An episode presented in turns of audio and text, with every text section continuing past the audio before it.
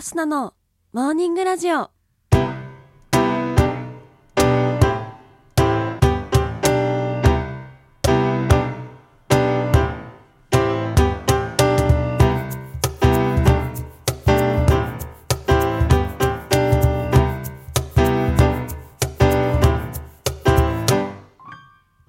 皆さんおはようございます。そして本日2月17日木曜日、お誕生日のあなた、おめでとうございます。この番組はバイオリン弾きのアスナがあなたの今日一日が少しでも楽しくスタートできるようお手伝いをする番組となっております。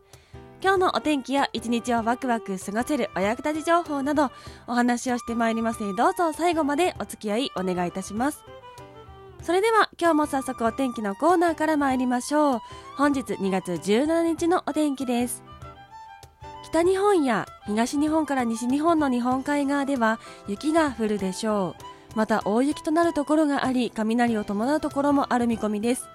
大雪による交通障害や高波に警戒し、落雷や竜巻などの激しい突風にも注意してください。東日本の太平洋側は晴れるところが多いものの、関東甲信の山沿いや東海では雪が降るでしょう。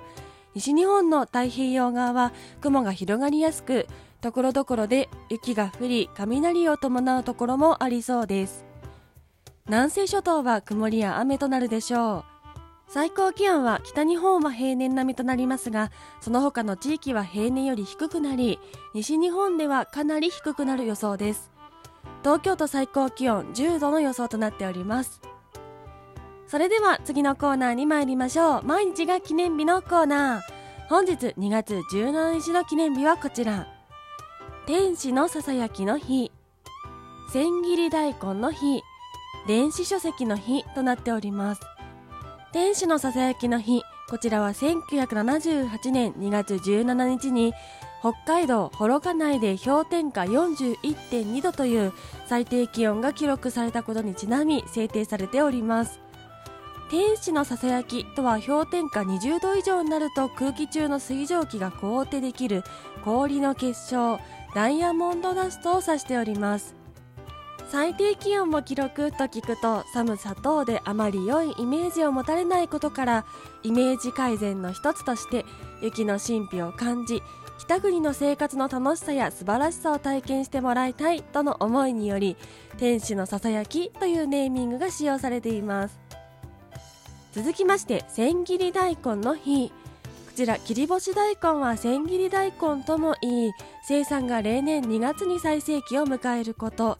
千という漢字が漢数字の2と数字の1に分けられること。切るという字には漢数字の7が入っていることなどを合わせて制定されております。ちなみに京都の一部地域では千切り大根のことを軒しのぶと呼ぶこともあるそうです。千切り大根は天日干しで乾燥させた食材で味価格調理性無添加無着色など多分野で優れており保存も効く自然食品として古くから日本の食卓で親しまれております。続きまして電子書籍の日。こちらは2011年2月17日に日本国内最大級の電子書籍蔵書数を有する電子書籍サービスブックライフの運営がスタートしたことにちなみ制定されております。電子書籍の認知度の向上や利用促進を図るとともにその利便性を体験してもらうことが目的とされております。その他本日2月17日中部国際空港開港記念日ガチャの日など制定されております。それでは次のコーナーに参りましょう。ちょこっとトリビアのコーナー。今日は中部国際空港の日ということなので空港や飛行機にまつわるお話をしていきたいと思います。まず一つ目値段の高い座席はなぜ機体前方に設置されているというお話です。値段の高いビジネスクラスやファーストクラスの座席は飛行機の前方に設置されていますよね。一般的に飛行機は前方の座席になるほど快適だとされているんです。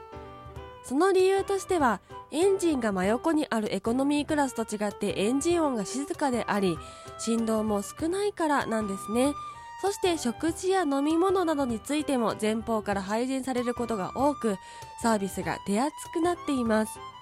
また飛行機を乗り降りする際にも前方の方が乗り降りが楽であることから何かと前方の方が快適に空の旅が楽しめるんですね。しかしめったにあることではありませんが万が一飛行機が墜落してしまった場合には後方の座席の方が生存率が高いそうです。続きまして飛行機の滑走路は実は傾斜がついているというお話です。空港にある滑走路は一見するとどこまでも平らに見えるかもしれません。しかし滑走路には微妙な傾斜がついており滑走路の中央に向かって盛り上がっているんです。なぜ傾斜がつけられているのかというと雨が降った時に雨が流れていくようにするためなんです。免許を持っている方は習ったと思いますが路面に水を張ってある状態で80キロ以上出すとハイドロブレーニング現象が発生します。ハイドロブレーニング現象はタイヤと地面の間に水が入り込んでしまいブレーキが効かなくなる現象のことですね。飛行機は離着陸の際に200キロほどのスピードを出すことからハイドロプレーニング現象を防ぐために雨水が流れていくように工夫しているということでした。続きましてもう一つ。飛行機の乗り降りが左側からである理由というお話です。行機は機種に向かって左側にあるドアから乗り降りします。そういえばなぜ左側からのみ乗り降りするんでしょうか？これは実はかつて船が遠距離移動の中心にあったことの名残から来ています。